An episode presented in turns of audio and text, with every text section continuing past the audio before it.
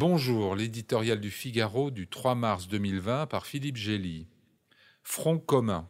Après le Brexit et en pleine impasse budgétaire, il manquait à l'Europe une cause commune pour restaurer son unité. Le président turc Recep Tayyip Erdogan vient de la lui offrir sur un plateau avec ses manières de maître chanteur. En utilisant les migrants comme moyen de pression pour obtenir le soutien des Européens dans son aventure en Syrie, il fait preuve d'un cynisme qui ne doit à aucun prix être récompensé les pauvres airs qu'il a jetés sur les routes vers la frontière grecque ne font pas mystère des encouragements prodigués par le pouvoir turc. Cartes indiquant l'itinéraire à suivre, autobus à prix cassé, publicité offerte aux passeurs à l'heure du journal télévisé. C'est bien une manœuvre concertée qui a transformé des dizaines de milliers de demandeurs d'asile en bras armés d'Erdogan.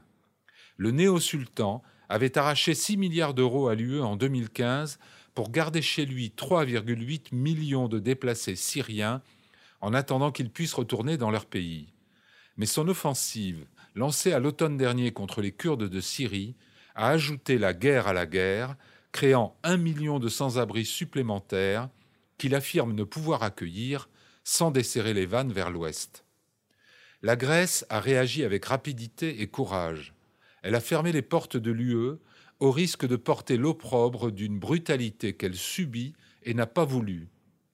L'ensemble des autorités européennes dénoncent aussi le chantage inacceptable d'Erdogan, montrant au moins que le désarroi intellectuel qui avait saisi les élites en 2015 face à l'exode d'un million de personnes n'est plus de mise. Mais cela ne suffit pas. Le Turc se comporte en ennemi, traitons-le comme tel. Stoppons versement d'argent et négociation d'adhésion. Le drame en Syrie sera de toute façon réglé sans nous, dans un tête-à-tête prévu jeudi avec Vladimir Poutine. Pour le meilleur ou pour le pire, notre frontière est à Castagnès, à 2000 km de Menton, face à Pazakoulé en Turquie.